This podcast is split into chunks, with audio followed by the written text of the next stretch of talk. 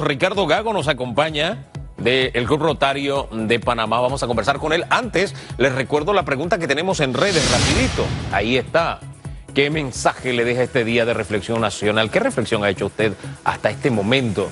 La convocatoria es de parte del presidente de la República. Use el hashtag radiografía como cada mañana. Don Ricardo, muy buen día.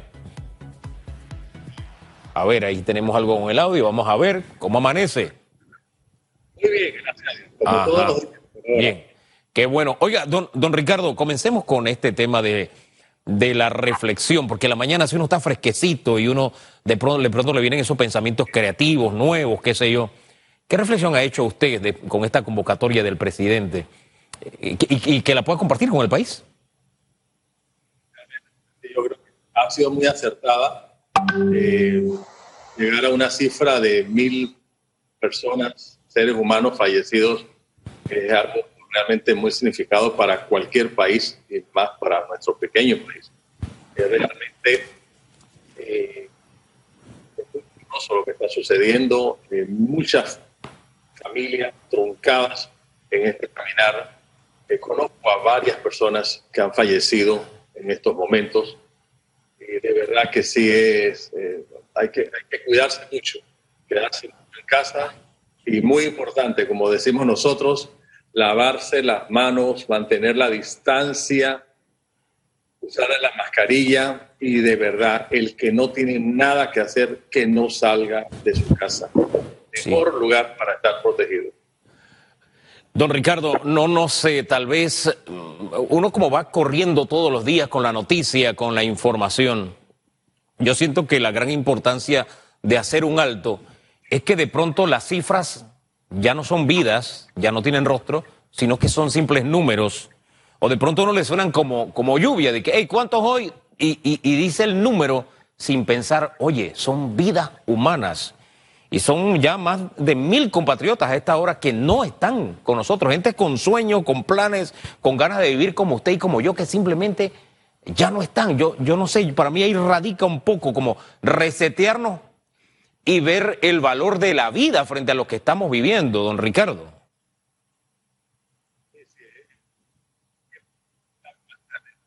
personas adultas, niños, de todas las edades, de, todos los niveles, de, todo es realmente cuántas, cuántas vidas, cuántas familias han sido eh, truncadas, diríamos, de poder continuar, poder desarrollarse como seres humanos. Realmente es increíble, ¿no? Esta, esta, este virus ha cambiado el mundo entero. Esta mañana, muy temprano en la mañana, revisando las redes sociales, encontré una foto muy curiosa que la cual le la guardé, que ahora todo el mundo, todo el mundo tiene una sola bandera. ¿Y cuál es la bandera? Fíjense ustedes cómo, cómo un- una cosita tan mínima ha abarcado todos los países del mundo y todas las regiones habidas y por haber. Hace ayer, ayer estuve la oportunidad de hablar con una panameña que vive ahora mismo en Montreal, que se llama la doctora Leticia Thomas, nos comentaba sobre Canadá, cómo estuvieron en una situación caótica y cómo han- se han ido recuperando y cómo ha sido la conciencia ciudadana, la conciencia de quedarte en casa, cuidar, es algo propio de cada ser humano. Y en el día de ayer nos comentaba que en la provincia de Quebec solamente ha habido un solo caso de fallecimiento. Fíjense Wow. ustedes. Y en Wow. todo Canadá, que tiene 37 millones de habitantes, en el día de ayer infectados ha sido 350 y tantas personas. En Quebec. ustedes, o sea, Eh, eh, eh, eh, pero es la conciencia de cada ser humano de protegerse. En, las- en los tres pilares que hay, que son muy sencillos, muy sencillos los pilares. Distanciamiento, uso de mascarilla y el lavado constante de las manos. Y lógicamente, pues no tocarte la cara, etcétera, etcétera. ¿no? Pero, Claro. pero básicamente esos tres pilares. ¿no? Oiga, eh, fíjese que ahora que me habla del tema de Quebec, eh, también me viene a memoria que otros países lo que nos dicen disciplina. Eh, sociedades tan cariñosas como la panameña que han dicho, hey, sabes que no te voy a visitar porque te quiero.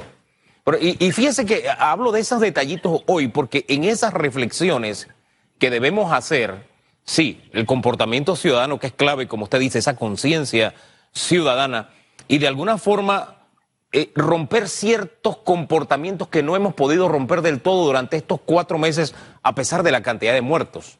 Porque seguimos visitándonos, aunque yo no voy a visitar a nadie, pero voy a hacerlo así en plural, seguimos visitándonos, voy un ratito porque no va a pasar nada, confiado en que, como se dice muy comúnmente, Dios es panameño. Sí, es panameño, pero tenemos que hacer nuestra parte, don Ricardo.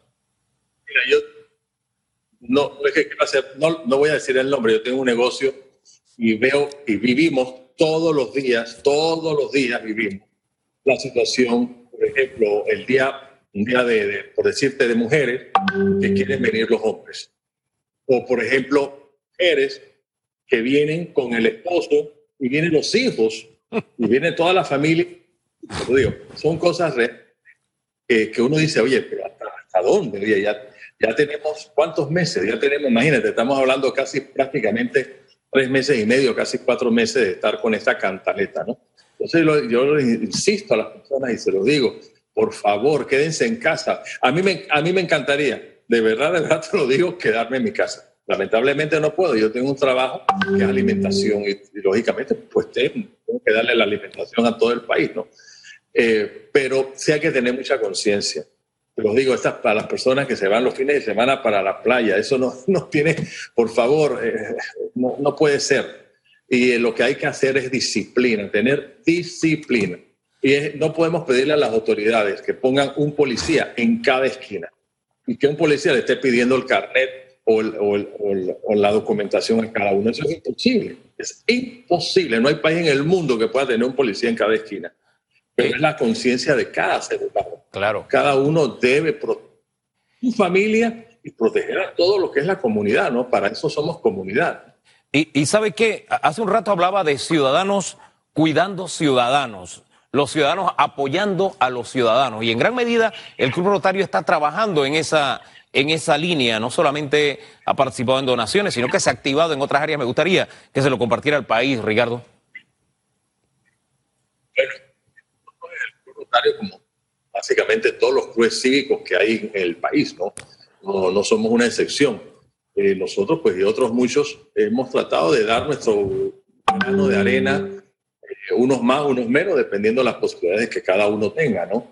Eh, nosotros, sí, desde el día 1, empezamos del 24 de marzo, más o menos por ahí, a recoger fondos suficientes para poder ayudar y suplir eh, la gran falta de insumos médicos, que es uno de los grandes problemas que hay de, a, los centros. Por ejemplo, nosotros le hemos dedicado mucho a los centros de salud, que han sido, eh, es el primer, el primer golpe, diríamos, que, que tienen todas las personas. ¿no? Entonces, a los hospitales, hace, hace un par de días le entregamos casi 400 botellas de alcohol, imagínense ustedes, al hospital Arnulfo Arias, o sea, al Seguro Social hasta eso hemos llegado. O sea que realmente la ayuda es enorme. También nos hemos dedicado mucho a ayudar a un grupo de personas muy golpeadas, que son los, los adultos mayores que están en los asilos.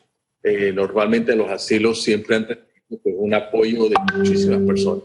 Pero en este momento, pues la situación como está, ha bajado mucho esa, esa ayuda. Y estas personas hay que alimentarlas, hay que cuidarlas, hay que protegerlas, ¿no? son las personas que mayor protección deben tener porque son las que el virus ataca más, ¿no? Eh, entonces nos hemos dedicado mucho a eso, a los adultos mayores y ayudar mucho a los hospitales.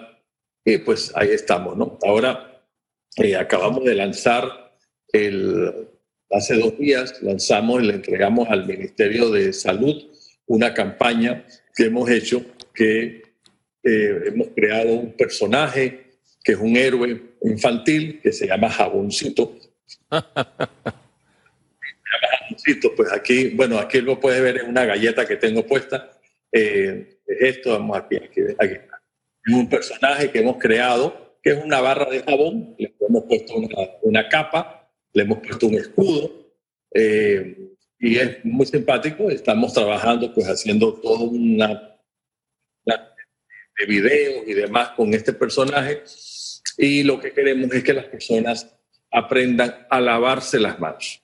Oiga, eh, eh, hace un rato, mire, es como si tuviéramos, es como si hubiéramos compartido el libreto, don Ricardo. Hace un rato hablaba de cómo organizaciones en otros países, eh, no sé, uno siente como envidia, sana envidia, si eso existe, ¿no? La, envidia sana, de ver agrupaciones políticas, partidos políticos que no están en el poder, con campañas orientando a la población, eh, de ver a, grupos políticos de esto que se llama sociedad civil, hombre, que son partidos políticos sin ser partidos políticos, que trabajan eh, y, han dedicado parte de su creatividad también a tener campañas a favor de la gente.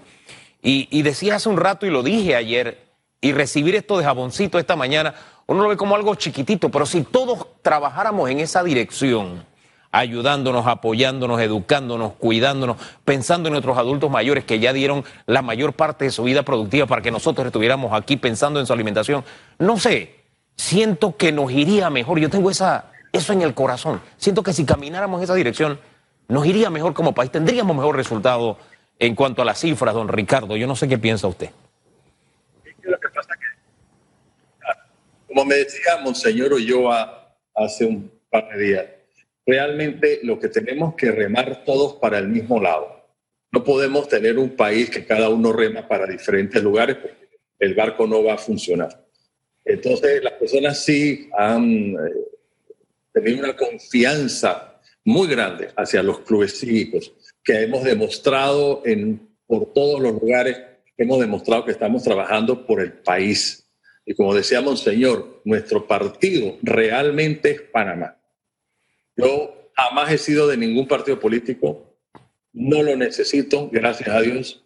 Trabajo por, por mi familia, trabajo por mis amigos, trabajo por mis voluntarios y trabajo por Panamá. Y yo lo que creo que eso es lo que debemos hacer todos los panameños. Yo creo que ya es momento que nos quitemos todos esos partidos políticos y todos trabajemos por un bien común. Es la única opción que podemos salir de donde estamos. Y, la situación es bien, bien, muy difícil, muy, muy difícil, en todos los sentidos de la palabra. No solamente en la parte de salud, en la parte de la economía, en el país. Por todos lados tenemos problemas y la única forma es que nos pongamos todos de acuerdo y todos rememos hacia, con, el, con el mismo ritmo hacia adelante. No hay otra Pero, pero fíjese que en eso de avanzar todos en el mismo ritmo y hacia adelante, yo, yo no sé si usted tenía la misma reacción que yo. Pero a mí me encantaba en los informes de la tarde escuchar a la doctora Lourdes Moreno cuando decía, buenas tardes, equipo Panamá. Yo me sentía de alguna forma como parte de un equipo, me sentía como si yo fuera delantero de ese equipo, qué sé yo, y, siento que, esos mensajes en positivo, de alguna forma, sí calan y tal vez no han tenido el impacto en el comportamiento de algunos, pero en la medida en que todos sigamos em, replicándolo. Así como se envían los fake news que se hacen masivos, así como esas noticias que no tienen ni pie ni cabeza, esos consejos de que la gárgara de sal, qué sé yo, que si esa fuera la solución, a estas alturas no las recibiríamos de esa manera, nos lo dirían los científicos. Eh, no sé, me parece que si replicáramos a Jaboncito, yo creo que eso nos ayudaría a cambiar un poco el ánimo y el deseo de enfrentar esta situación con una actitud distinta, don Ricardo. Yo, te voy a decir una cosa, durante todos los meses, prácticamente dos meses, que todos los días, y era muy puntual, a las seis de la tarde, seis y dos minutos, ya estaba la doctora viendo la considero que eso no debieron quitarlo, deberían volverlo a hacer. Yo creo que es una forma de, que el país esté enterado de lo que está sucediendo. Ya le digo, estas campañas son campañas muy sencillas. Eh, bueno, no tan sencillas porque lleva todo un concepto de desarrollar un personaje, pero son campañas que son necesarias en este momento. Y como jaboncito pueden haber otras muchas, pero lo que hay que crear es la conciencia la conciencia. Y fíjense que yo les, les vuelvo otra vez a recordar a todos. Todos decimos, ah, no, yo me sé lavar las manos. Falso. Falso. No sabes lavarte las manos. No lo sabes hacer. No es mojarte la mano y ponerte jabón. Y fíjate que las autoridades han sido muy, muy específicas sobre eso. Son 30 segundos. Fíjense usted de nada, ni un minuto para lavarte las manos con conciencia. Hay que lavárselas con conciencia y crear la espuma, porque la espuma es lo que te demuestra que estás usando jabón adecuado para lavarte las manos.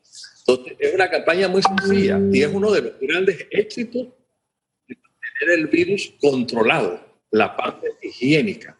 Y cuando dice, bueno, lavado de las manos, lógicamente es la higiene, la higiene personal de todo el área, ¿no? La limpieza completa de, de, donde tú trabajas y donde tú vives y demás, ¿no? No solamente que te vas a lavar las manos y vas a, pensar, vas a limpiar la casa, definitivamente que sí, ¿no? Todo es, es un complemento.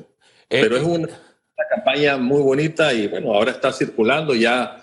Eh, pronto, esperemos que muy pronto estén llegando los jabones a Panamá y eh, bueno, y sigamos, sigamos trabajando por el bienestar de nuestro querido Panamá. Oh, hombre, y que se haga, y que se haga viral esa, esa campaña. Y, y mire, yo no sé, yo, yo siempre estoy en la línea de reconocer lo que las mujeres hacen mejor que los hombres. Leía hace dos semanas un informe de que las mujeres en el cromosoma X tienen mm, un mensaje mucho más amplio de, lo que es la, inmunización, ¿no? el mensaje de, del DNA de, inmunización del sistema inmunitario, eh, inmunológico, perdón, es mucho más grande su código que el de los hombres.